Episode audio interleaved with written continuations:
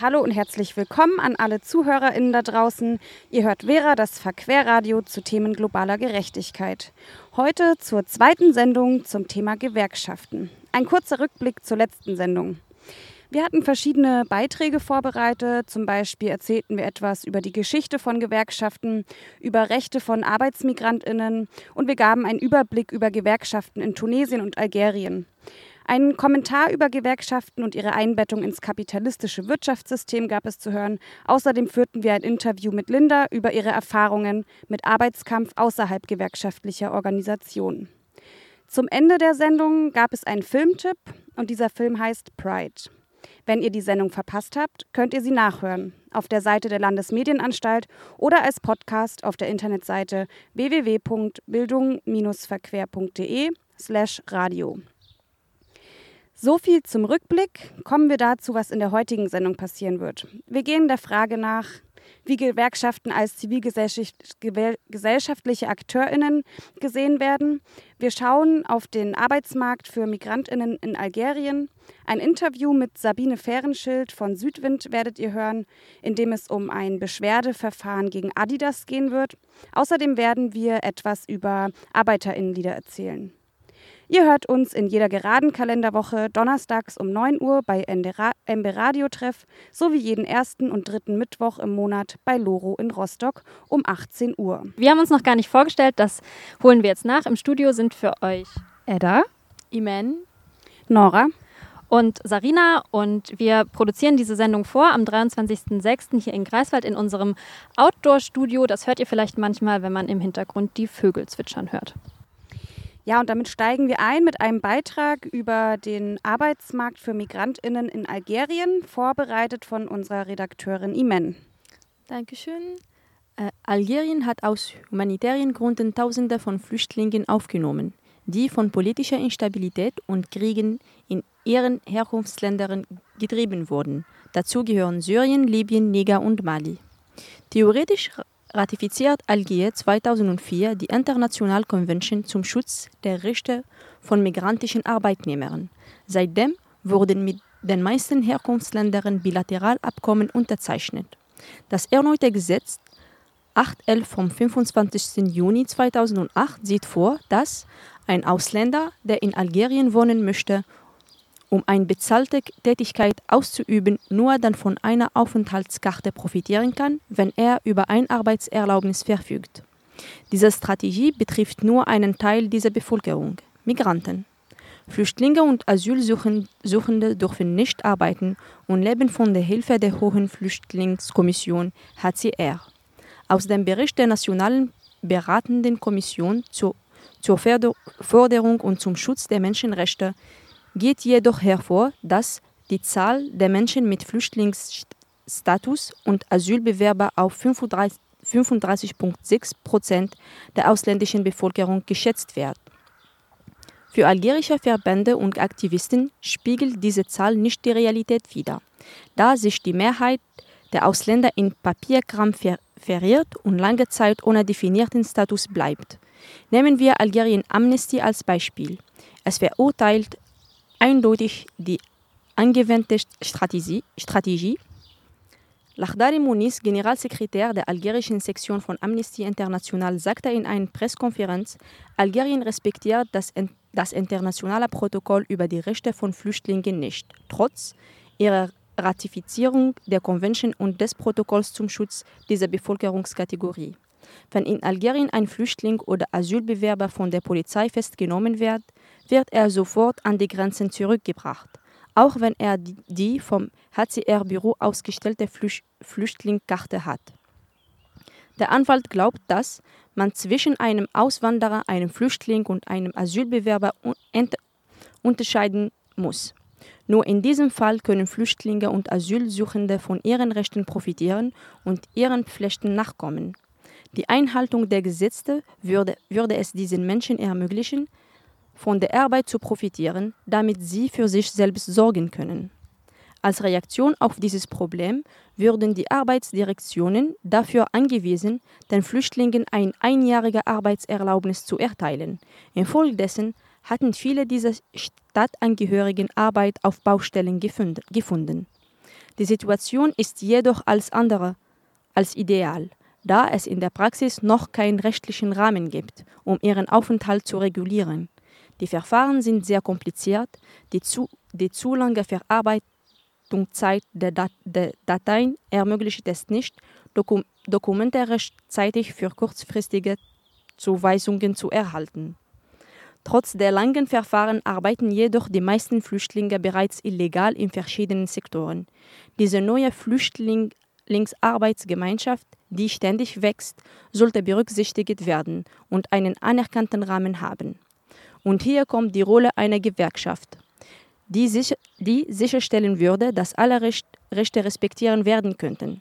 Aber leider sind Flüchtlinge und Asylsuchende zwischen der Bürokratie der Verwaltungsverfahren und der Unklarheit über ihren Status noch verloren.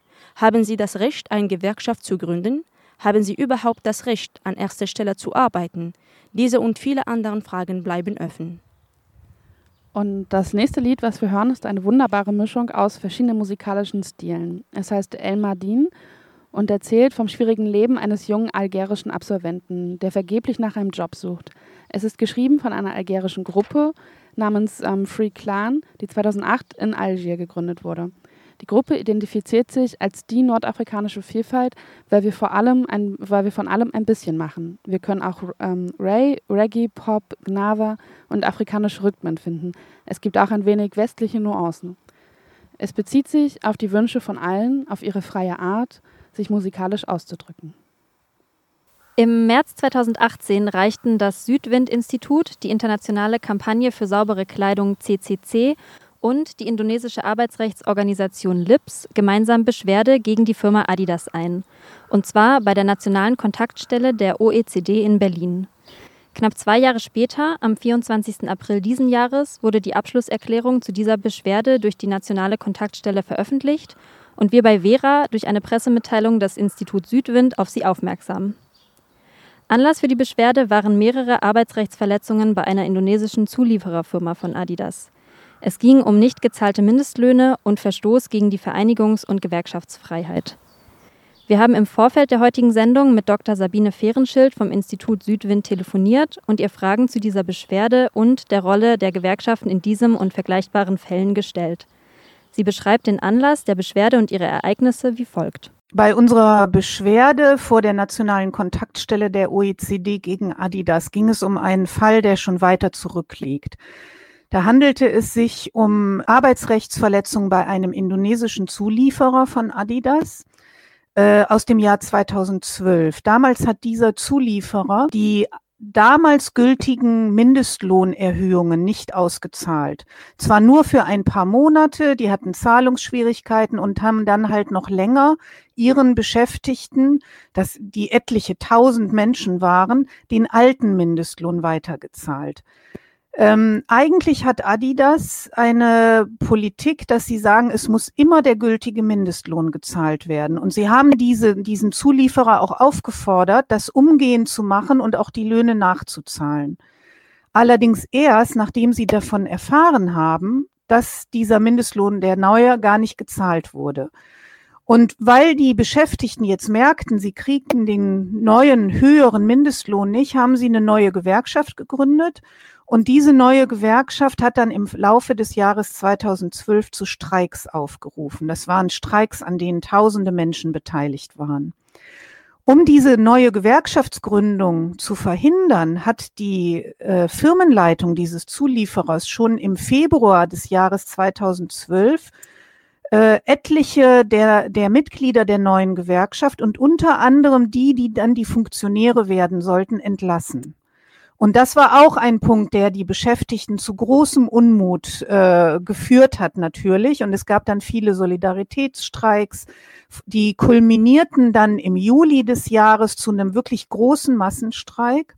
Ähm, unsere Beschwerde ging eigentlich in die Richtung, dass Adidas einmal keine überzeugende Lohnpolitik hat, weil sie es nicht durchsetzen konnten, dass der Mindestlohn pünktlich gezahlt wurde und zum anderen, dass sie hingenommen haben, dass die Gewerkschaftsfreiheit behindert wurde. Und äh, beides waren für uns wichtige Punkte. Ich glaube, im Verlauf des Verfahrens kann man sagen, dass Adidas eigentlich äh, uns positiv überzeugt hat von der Glaubwürdigkeit im Bereich der Lohnpolitik. Sie haben gesagt, Sie würden sowas niemals dulden. Und wenn ein Zulieferer dann eben nicht bereit ist, den gültigen Mindestlohn zu zahlen, dann machen Sie ihnen deutlich, dass Sie dann Ihre Aufträge zurückziehen. Das war in Ordnung. Also mit der Ankündigungsphase und so, das würde ich schon als eine verantwortungsvolle Exit-Strategie bezeichnen. Aber im Bereich der Gewerkschaftsfreiheit hat Adidas überhaupt nicht überzeugend argumentieren können. Sie haben einfach nur gesagt, zu dem Zeitpunkt Juli, als die Massenstreiks waren, waren wir nicht mehr in dem Betrieb, uns trifft keine Verantwortung. Und die Entlassungen im Februar, von denen vor allem die Mitglieder der neuen Gewerkschaft betroffen waren, die sind jetzt so, dass sie aus betriebsbedingten Gründen erfolgten. Also Adidas hat im Prinzip seine Hände in Unschuld gewaschen. Die Organisationen Südwind, CCC und LIPS sind deshalb mit dem Ergebnis der Beschwerde unzufrieden. Dr. Sabine Fehrenschild kritisierte in unserem Gespräch unter anderem, dass sich die nationale Kontaktstelle der OECD nur als Mediatorin verstanden hat und nicht selbst zum Beispiel durch eigene Recherche als Wächterin der OECD-Richtlinien aufgetreten ist. Insbesondere, dass Adidas keine Verantwortung für die Einhaltung der Gewerkschaftsfreiheit übernommen hat, stößt ihr sauer auf. Der Einfluss, den Adidas als wichtiger und langjähriger Einkäufer hätte ausüben können, wird in der Abschlusserklärung nicht reflektiert. Die nationale Kontaktstelle gibt in der Erklärung auch keine eigene Einschätzung zum Charakter der Entlassungen ab.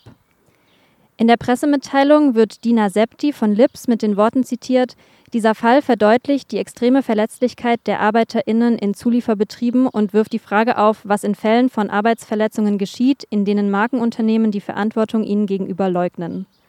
Und Tessel Pauli von CCC ergänzt, die unzureichende Reaktion der nationalen Kontaktstelle ermöglicht es den Marken, sich vor ihrer Verantwortung zu verstecken und bringt die Beschäftigten in gefährliche Situationen. Ich habe Sabine Fehrenschild gefragt, was sie mir über die neu gegründete indonesische Gewerkschaft sagen kann und welche Unterstützung es für sie gab, sowohl national als auch international. Also die lokalen äh, Gewerkschaften, äh, die, die da neu gegründet wurde, das ist eine Mitgliedsgewerkschaft von Industrial, dem internationalen Industriegewerkschaften-Zusammenschluss. Und die sind schon von äh, diesem internationalen Zusammenschluss und auch von nationalen Gewerkschaften in Indonesien unterstützt worden in ihrem Kampf. Nicht umsonst hat das ja jetzt äh, im Prinzip noch acht Jahre danach so ein Nachspiel wie mit diesem Beschwerdeverfahren, das wir jetzt äh, eingelegt haben.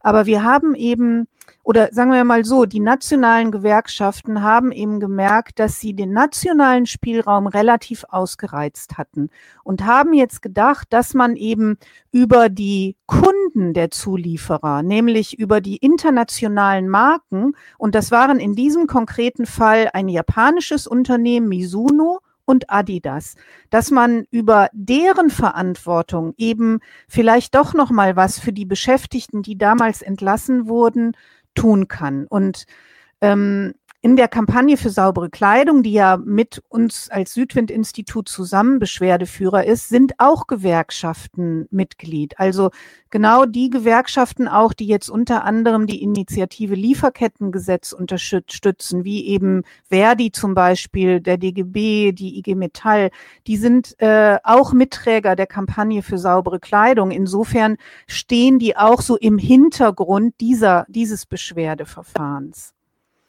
Also ich glaube, das ist unbedingt wichtig, weil in vielen ähm, der Produktionsländer von Textilien, Bekleidung und Schuhen sind Gewerkschaften sehr schwach. Entweder haben sie wenig Mitglieder oder sie stoßen auf sehr viel Gegenwind, also von Seiten organisierter Arbeitgeberverbände. Oder sie sind zum Teil in den einzelnen Staaten gar nicht zugelassen. Wenn man an China denkt, dort gibt es zwar eine sehr eng an die kommunistische Partei angegliederte nationale Gewerkschaft. Aber es gibt keine wirklichen freien Einzelgewerkschaften, sondern jeder gewerkschaftliche Zusammenschluss muss sich dem nationalen Dachverband anschließen und ist insofern unter Kontrolle der kommunistischen Partei, was natürlich auch für die Interessenvertretung aller Beschäftigten in äh, China ein enormes Problem darstellt und deshalb auch, was Lohnverhandlungen, was Kampf gegen Zwangsarbeit angeht, äh, wirklich ein Riesenproblem ist, weil die Beschäftigten nicht gemeinsam ihre Stimme erheben können.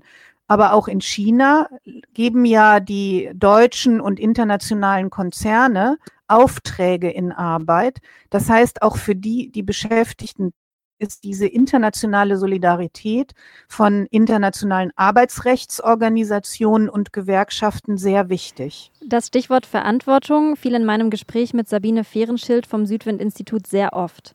Die genannten Beispiele zeigen, dass es viele Beteiligte gibt und sie alle müssen Verantwortung übernehmen.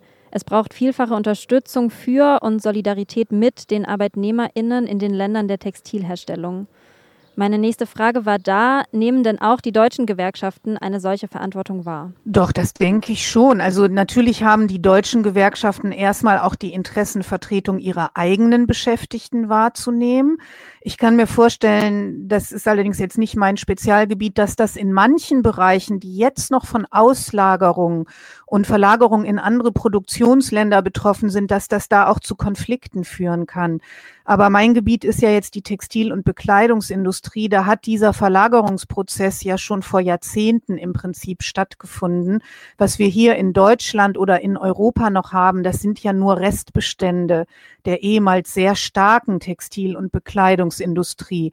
Und dementsprechend nehme ich eigentlich die Gewerkschaften als äh, sehr konstruktiv äh, wahr, was die Verteidigung der Rechte der Beschäftigten in den südlichen Ländern angeht. Aber das hat natürlich Grenzen, weil es wichtig ist, dass die Beschäftigten in den entsprechenden Ländern, ob das jetzt Indonesien ist, ob das Bangladesch ist oder andere Länder, dass die sich organisieren und dass die ihren Gewerkschaften zu Stärke verhelfen.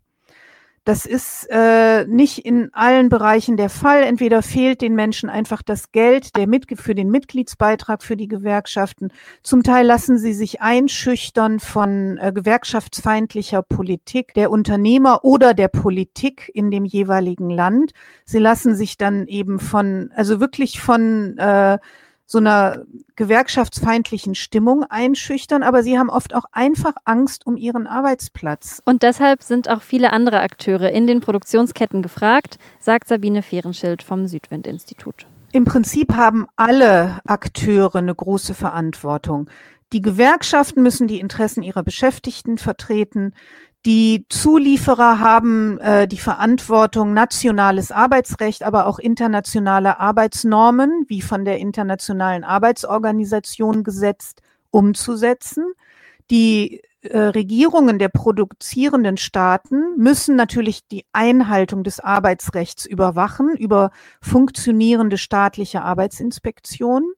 Die Auftraggeber, die bei uns sitzen, die haben die Aufgabe, äh, entlang ihrer gesamten Wertschöpfungskette sowohl soziale als auch ökologische Standards, die sie in ihren Verhaltenskodizes proklamieren, durchzusetzen. Und dann die, die Staaten wie Deutschland oder die EU als Staatengemeinschaft haben meines Erachtens die Aufgabe, ein Lieferkettengesetz äh, zu verabschieden. Das ist dringend notwendig, damit eben die Unternehmen nicht nur eine freiwillige Unternehmensverantwortung wahrnehmen, sondern wirklich gesetzlich auch dazu verpflichtet werden. Und sta ähm, internationale Staatenbünde oder Vereinigungen wie die OECD oder die Vereinten Nationen, die haben die Aufgabe eben in der menschenrechtlichen Entwicklung und in der Umsetzung von Sorgfaltspflichtenprozessen begleitend und unterstützend tätig zu werden. Also ich sehe da schon durchaus Aufgaben für sehr viele Akteure. Ich will auch uns als Nichtregierungsorganisation nicht vergessen. Also wir sehen schon auch unsere Aufgabe darin, genau hinzuhören, welche Erfahrungen unsere Partnerorganisationen vor Ort machen, was sie uns von den Arbeitsbedingungen vor Ort berichten und diese Erfahrungen hier laut zu machen, in Beschwerdeverfahren einzubringen, in Multi-Akteursdialoge wie das Textilbündnis einzubringen, aber auch über, über Kampagnen wie die Kampagne für saubere Kleidung, das Ganze sehr stark in öffentliche Aktionsformen und ins Bewusstsein der Öffentlichkeit zu bringen.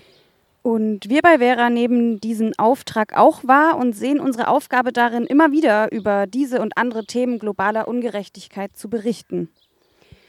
Ihr hört Vera, das Verquerradio zu Themen globaler Gerechtigkeit, heute zum Thema Gewerkschaften. Wir hörten einen Beitrag über die Arbeitsmarktsituation von Migrantinnen in Algerien, ein Interview mit Sabine Fehrenschild von Südwind. In der nächsten halben Stunde hören wir einen kurzen Beitrag über Arbeiterinnenlieder und wir beschäftigen uns damit, wie Gewerkschaften als zivilgesellschaftliche Akteurinnen auftreten. Zum Nachhören unserer Sendung könnt ihr auf die Website bildung-verquer.de slash radio gehen oder in der Landesmedienanstalt Mecklenburg-Vorpommerns. Ihr hört uns je in jeder geraden Kalenderwoche donnerstags um 9 Uhr bei NB Radio Treff und jeden ersten und dritten Mittwoch bei Loro in Rostock um 18 Uhr. Wir hören jetzt das Lied Sea Colas in einer Version von den Roving Bottles. Das Lied wurde von der Battlefield Band im Jahr 1987 veröffentlicht. Die Band wollte auf die Situation der Sea-Colas aufmerksam machen. Das sind meist sehr arme Menschen, die im Nordosten Englands für wenig Geld und für den Eigenbedarf Kohlestücke am Strand auflesen bzw. aufgelesen haben. Die Gruben der einst, äh, des einst sehr wichtigen Bergbaugebietes dort im Nordosten ähm, Englands verklappten über Jahrzehnte ihren Abraum im Meer und Kohle, die ähm, dann eben noch zu fest mit dem Gestein verbunden war, wurde durch das Meer von diesem getrennt und dann an den Strand gespült. In den 50er Jahren gab es an diesen Küsten hunderte Menschen, die so Kohle vom Strand ernteten und mit Pferdewagen abtransportierten. Bis in die 2000er Jahre hinein, als die Gruben Stück für Stück dicht gemacht worden waren, gab es noch einige wenige Seacolas. Die Kohle schwimmt ja immer noch im Meer. Ähm, ich habe noch einen Artikel von 2013 gefunden, der davon spricht, dass an einem Strandabschnitt in Hartlepool noch 19 Menschen als Seacolas arbeiteten, die jeweils täglich etwa eine Tonne Kohle ernteten und an die Kraftwerke verkauften, bis die Verwaltung dann den Zugang für Fahrzeuge zum Strand plötzlich untersagte. Diese ohnehin sehr armen letzten Seacolas hatten keine Vertretung und konnten ihre Arbeit nicht mehr fortsetzen. Auch in dem Lied wird die mangelnde Vertretung der Seacolas durch die Gewerkschaften thematisiert. Wenn es heißt Seacolas, hell meant ye, where's the union to defend ye, when the waters take their toll, Seacoal. Seacolas, in der Hölle geht's euch besser. Wo, wo ist die Gewerkschaft, die euch schützt, wenn die See ihren Tribut fordert? Seacoal. Nach der Niederlage der Gewerkschaften während des berühmten Bergarbeiterstreiks 1984-85 wurden viele Menschen arbeitslos. Das Lied bearbeitet dies mit den Worten Lasst die Bergleute mal arbeitslos werden, gebt ihnen Hacken, gebt ihnen Ponys, lasst sie mal draußen im Wasser stehen. Ja, und die Roving Bottles, das ist eine Band aus Hamburg, die ich selbst in den 90er Jahren oft live gesehen und auch geliebt habe. Ähm, die Band verbindet Tunes und Instrumente der sogenannten traditionellen irischen äh, und schottischen Musik mit aktuellen politischen Inhalten. Wie schon angekündigt, habe ich mich mit Arbeiterinnenliedern beschäftigt. Und zwar haben Arbeiterinnenliedern eine viel längere Tradition, als man vielleicht denken könnte. Entstanden sind sie in ihrer Grundform in der Zeit der Sklaverei, wo ähm, aus diesem Bereich stammt auch die Musikrichtung ähm, Blues. Dies sind Arbeiterinnenlieder, welche während der ähm, körperlich harten Arbeit gesungen worden sind. Im 19. Jahrhundert kam, der, kam dann der Marxismus auf und die erste Internationale wurde gegründet. Für alle, die sich nichts unter der ersten Internationalen vorstellen können, kommt hier eine kleine Erklärung. Die Internationale Arbeiterassoziation, also die Internationale, wurde 1864 in London gegründet. Die erste Internationale war der erste internationale Zusammenschluss von Arbeiterinnengesellschaften, die nach den provisorischen Statuten dasselbe Ziel verfolgen, nämlich den Schutz den Fortschritt und die vollständige Emanzipation der Arbeiterinnenklasse.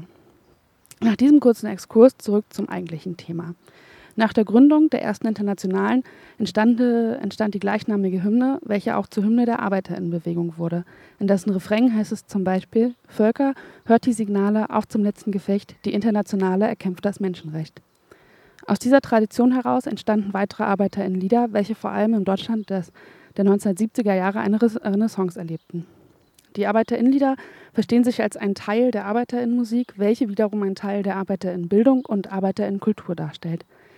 Das Ziel aller dieser Bereiche ist es, dem Proletariat eine umfassende Bildung zukommen zu lassen und ihnen die Möglichkeit zu geben, eine eigene Kultur zu schaffen, welche wiederum eine Voraussetzung für einen gesellschaftlichen Wandel darstellen soll. Nach der Teilung der Arbeiterinnenbewegung in ein kommunistisches Lager und ein sozialdemokratisches Lager teilte sich auch die Ansicht bezüglich der Arbeiterinnenmusik. Während sich die sozialdemokratischen Arbeiterinnenlieder mehr und mehr darauf konzentrierten, bürgerliche Musik und Volkslieder zu pflegen, entstanden im kommunistischen Lager neue Lieder und Texte, vor allem aus der Feder von Hans Eisler.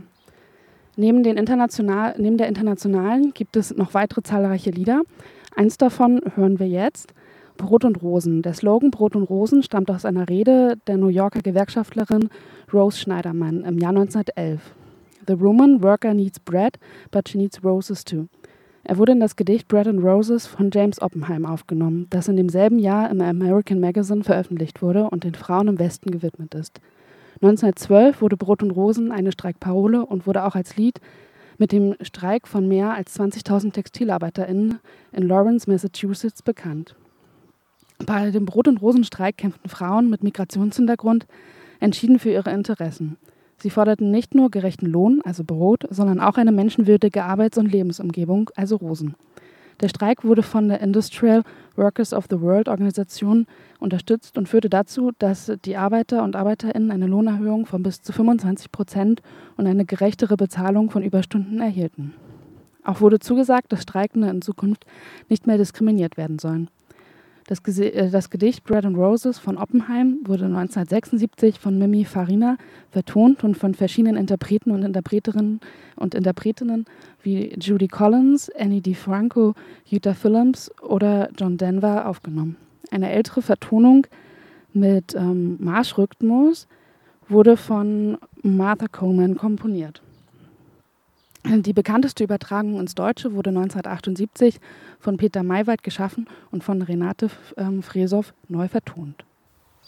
Wie ihr es wahrscheinlich erkannt habt, war das die internationale, also die Arbeiterinnenhymne aus den ähm, 70er Jahren ungefähr. Und gehört habt ihr sie bei Vera, dem Verquerradio, mit einer Sendung zu Gewerkschaften. Die Aufgabe von Gewerkschaften ist klar. Sie vertreten die Rechte der ArbeitnehmerInnen gegenüber ihren ArbeitgeberInnen und der Politik. Sie setzen sich für gute Arbeitsbedingungen, faire Bezahlung, Gleichbehandlung und vieles mehr ein. Doch auch bei anderen sozialen und zivilgesellschaftlichen Themen mischen sich Gewerkschaften ein. Unzählige Ortsgruppen und Verbände unterstützten beispielsweise seit Beginn 2018 die Demonstrationen des Bündnis Unteilbar für eine offene, solidarische Gesellschaft. Der DGB unterstützte im Mai diesen Jahres die Forderungen des VVN BDA und Esther Bejarano nach einem bundesweiten Feiertag zum Tag der Befreiung am 8. Mai. Ein drittes Beispiel: Am vergangenen Wochenende gab es Beteiligung der Gewerkschaften am bundesweiten Aktionstag für bezahlbaren Wohnraum. Uns in der Vera-Redaktion liegt ein Thema immer wieder sehr am Herzen: die unerträglichen Zustände an den europäischen Außengrenzen. Demonstrationen, Petitionen, Solidaritätsbekundungen, die Appelle an die Regierungen sind vielfältig und scheinen doch ungehört zu bleiben. Auch Gewerkschaften und der DGB melden sich zu diesem Thema zu Wort. In einer Verdi-Pressemitteilung von Anfang Mai wird ihr Vorsitzender Frank Wernicke anlässlich der Aufnahme einiger weniger minderjähriger Kinder aus den griechischen Lagern mit den Worten zitiert: Die Aufnahme der 47 geflüchteten Kinder und Jugendlichen war richtig und wichtig, aber sie ist nur ein Tropfen auf den heißen Stein und kann ganz klar nur ein Anfang sein. Verdi fordert die Regierung in dieser Pressemitteilung dazu auf, die Lager zu evakuieren, die Geflüchteten dezentral unterzubringen und nicht in Zeiten der Corona-Pandemie in nationale Egoismen zurückzuverfallen. Auch der DGB bezeichnet die Zustände in den griechischen Lagern als unerträglich und warnt die Europäische Union davor, sehenden Auges in eine Katastrophe zu steuern. DGB-Vorstand Annelie Buntenbach unterstützt im Namen des Gewerkschaftsbundes die Aktion Menschenrechte wahren, Lager auflösen, Evakuierung jetzt des republikanischen Anwältinnen und Anwältevereins RAV. Ihr Statement, das am 23. April auf der Webseite des DGB veröffentlicht wurde, hört ihr jetzt. Liebe Kolleginnen, liebe Kollegen, liebe Mitstreiterinnen, liebe Mitstreiter, die Art und Weise, wie die Europäische Union Geflüchtete an den europäischen Außengrenzen zurückweist, ist mit den Grundsätzen von Humanität und Menschenwürde nicht vereinbar. Es ist eine Schande, und das nicht erst seit gestern, dass das Mittelmeer zum Massengrab geworden ist und dass Länder wie Griechenland mit den Geflüchteten, die es bis dahin geschafft haben, schlicht alleingelassen wird. Die Zustände auf den Inseln, gerade auf Lesbos, sind unerträglich. Viel zu viele Menschen, darunter Kinder und Jugendliche, hängen dort in völlig überfüllten Lagern und unter unsäglichen Bedingungen fest. Sie werden genau wie die, die ihnen helfen, die sie unterstützen, von extremen Rechten bedroht, systematisch bedroht. Äh, und das macht ihre Versorgung und Unterstützung noch einmal erheblich schwerer. Jetzt kommt die Bedrohung durch die Corona-Pandemie noch hinzu. Wenn unter diesen miserablen hygienischen Bedingungen und bei dieser drangvollen Enge hier die Infektion ausbrechen sollte, dann ist das tödliche Desaster vorprogrammiert.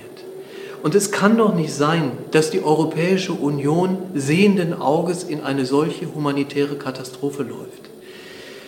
Das müssen wir verhindern und da reicht die Aufnahme von einigen wenigen unbegleiteten Kindern und Jugendlichen in Deutschland bei weitem nicht aus. Wenn die Regierung sich nicht bewegt, dann ist es an uns, Druck zu machen dafür, dass sie sich bewegt.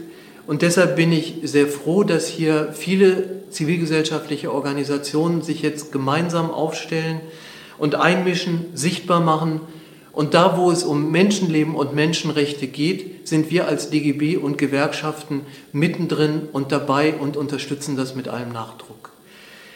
Die Lager auf den griechischen Inseln müssen evakuiert werden, und zwar jetzt und alle. Und die Menschenrechte müssen eingehalten werden, auch auf den griechischen Inseln und an den Außengrenzen der Europäischen Union. Das sagte DGB-Vorstand Annelie Buntenbach in Unterstützung der Aktion Menschenrechte wahren, Lager auflösen, Evakuierung jetzt. Am 20. Juni machte der Weltflüchtlingstag auf die Situation der Geflüchteten weltweit aufmerksam. Ende 2019 waren nach aktuellen Zahlen der Vereinten Nationen 79,5 Millionen Menschen auf der Flucht. 40 Prozent von ihnen waren unter 18 Jahre alt. Mehr als zwei Drittel der geflohenen Menschen kamen aus fünf Ländern Syrien, Venezuela, Afghanistan, Südsudan und Myanmar. Acht von zehn Geflüchteten befinden sich in sogenannten Entwicklungsländern, zumeist in einem Nachbarland. In Europa leben weniger als zehn Prozent der Menschen, die weltweit fliehen mussten. Arrastrar la dura cadena, trabajar sin tregua y sin fin, es lo mismo que una condena que ninguno puede eludir. Übersetzt heißt dies Ziehen der harten Ketten, unermüdliches und endloses Arbeiten. Dies ist das gleiche wie eine Strafe, die niemand vermeiden kann. Und dies ist auch der erste Satz des Liedes La Canción del Trabajo von dem spanischen Sänger Rafael. Er singt von Arbeit, die mit der Person geboren wird und auf ihre Haut eingraviert ist. Interpretiert werden könnte dies in den Umstand der strukturellen Reproduktion von Armut. Also nicht von der Tellerwäscherin zur Millionärin, sondern eher einmal niedriger Lohn, immer niedriger Lohn. Am Ende singt Raphael von mehr Hoffnung und vom Kämpfen für etwas Besseres. Arbeiten mit Vertrauen auf die Durchsetzung einer besseren Welt. Vale más tener esperanza y luchar por algo mejor, trabajar con fe y esperanza por lograr un mundo mayor. Das war unser vorletzter Song für die heutige Sendung. Danke, dass ihr uns ähm, zugehört habt und eingeschaltet habt. Ihr könnt ähm, uns jeden ersten und dritten Mittwoch im Monat um 18 Uhr bei Loro hören und in der geraden Kalenderwoche um 9 Uhr morgens bei Radio, äh, bei NB Radio Treff auf 88.0. Und wenn ihr uns mal verpasst haben solltet im Radio, dann könnt ihr uns nachhören und zwar in der Mediathek der Landesmedienanstalt Mecklenburg-Vorpommern und auf verquer-bildung.radio.de. Äh, genau. Und ähm, Iman weiß, was wir in der nächsten Sendung vorhaben. Wir haben eine kleine Erinnerung an die Convention vom 11. bis zum 17. Juni fand, äh, fand eine digitale Aktionwoche statt, die Convention, mit Mission für globale Gerechtigkeit. Verquer hat die Convention zusammen mit zwei Kooperationspartnern organisiert. Deshalb werden wir euch in der nächsten Verquer Radiosendung ausführlich davon berichten. Unsere Fair-Redakteurin Francesca hat sich dafür die, Organisatori die Organisatorinnen eingeladen und spricht mit ihnen über ihre ganz persönlichen Highlights, über die einzelnen The Thementagen und die vielfältigen Bildungs- und Mitmachangebote. Diese stehen auf die, der digitalen Pinwand www.padlet.com slash convention slash 2020. Übrigens auch weiterhin zur Verfügung. Für alle Radiofans unter euch, es gibt auch ein Tutorial How to Podcast. Wenn ihr Lust habt, probiert das Radiomachen doch mal aus und schickt uns eure Beiträge an info@bildung-verquer.de. Sie werden dann in der nächsten Sendung ausgestrahlt. Das war Gossip mit Get a Job bei Vera zum Thema Gewerkschaften. An der Technik war heute Robert und die Verantwortung für diese Sendung hatte Sarina Jasch.